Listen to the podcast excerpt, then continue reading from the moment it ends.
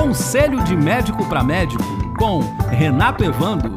Participe através do e-mail podcast@juriapericia.com.br. Olá, Renato, tudo bem? Olá, Alfredo, como vai? Saudações a todos. Doutor Renato, eu e meus colegas que escutamos sua coluna divergimos sobre a possibilidade ou não de nos negarmos a fazer um aborto em uma gestante que tenha engravidado de um estuprador e decidiu abortar. O juiz pode me obrigar a fazê-lo? Veja só, Alfredo, essa é uma situação de fato sensível, né? E muitas vezes o profissional não sabe muito bem como se conduzir uh, no caso concreto.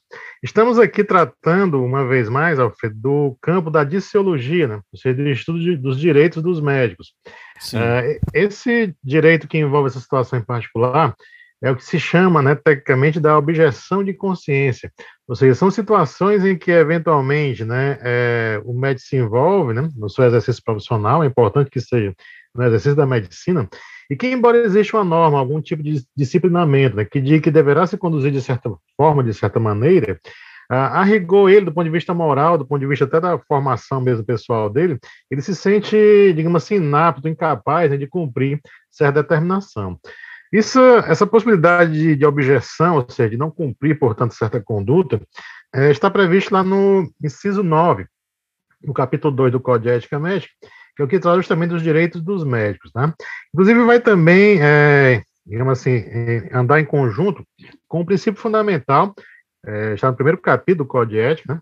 é o princípio sétimo que trata da autonomia do médico, ou seja, daquela possibilidade do médico, de fato, decidir se, que, que poderá fazer, qual será a conduta em relação ao caso concreto, tá?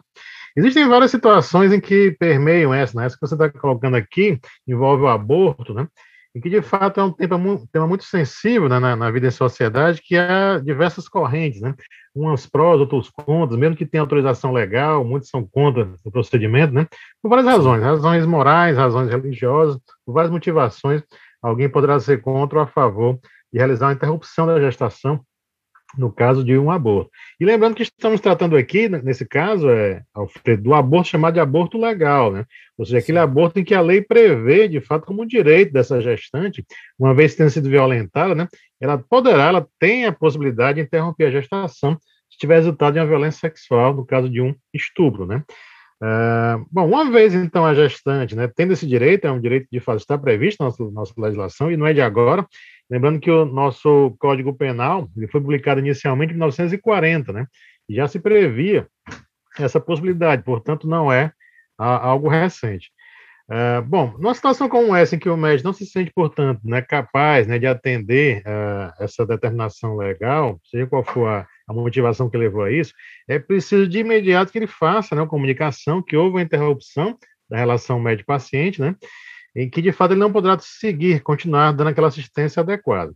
Com aquela ressalva de sempre, né, Alfredo? Ou seja, quando se tratar de situação de urgência e emergência, aí não há como evitar, de fato o médico deverá fazer a devida intervenção.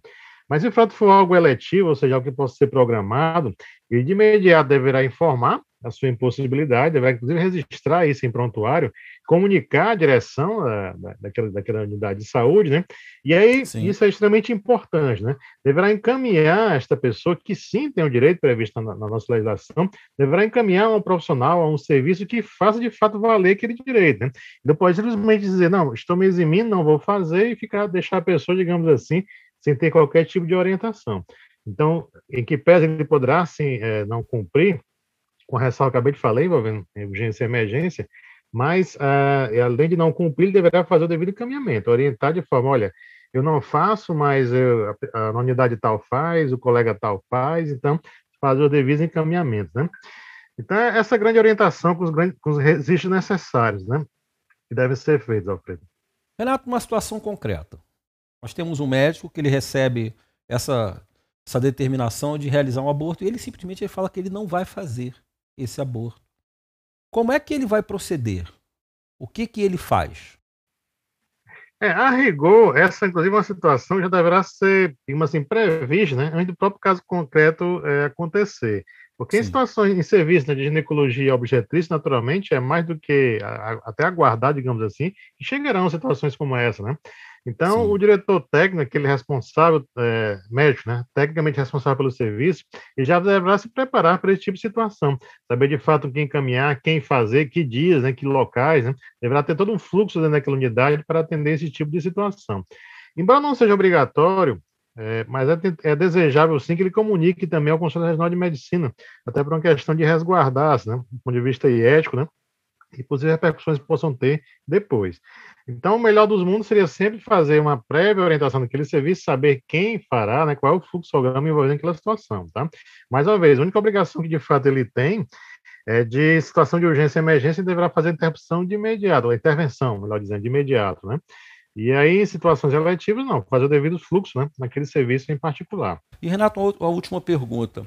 É, é comum esse tipo de aborto aqui no Brasil? Você tem essa informação? Eu não diria que é infrequente, eu diria, na verdade, que há muita desinformação, desconhecimento mesmo da própria sociedade, né, de hum. quem procurar, que serviços né, procurar, porque também não são todos os serviços que fazem esse tipo de atendimento, né, Alfredo? Existe Sim. todo um fluxograma dentro da própria unidade, muitas vezes essa gestante né, que foi violentada, ela vai ter que passar por uma avaliação para o psicólogo, para o assistente social, né? Então, uma série de fluxo deverá ser devidamente registrada né, e ser seguido. O que se sabe é o seguinte: é, de fato, é preciso garantir, o poder público tem que garantir que aquele serviço existe, né? E a partir daí orientar a população, quem procurar, o que fazer, o que não se pode fazer, e, e infelizmente às vezes se escuta isso até na, na imprensa mesmo, né, é, Alfredo? Situações em que essas mulheres são deixadas ao Deus dará, por assim dizer, né? Sem saber o que fazer, sem saber como proceder.